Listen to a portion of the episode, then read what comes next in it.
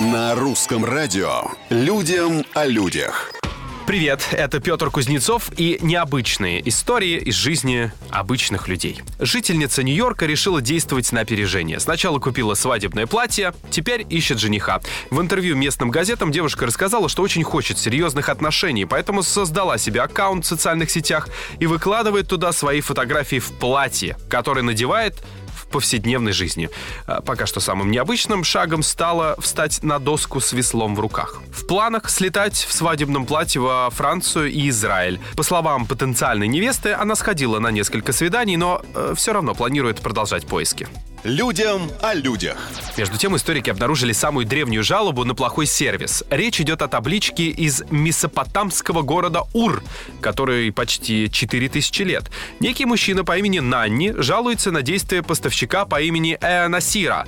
Во-первых, он прислал медь плохого качества. Во-вторых, перепутал направление и отправил товар слишком поздно. В-третьих, выражаясь современным языком, нахамил работникам.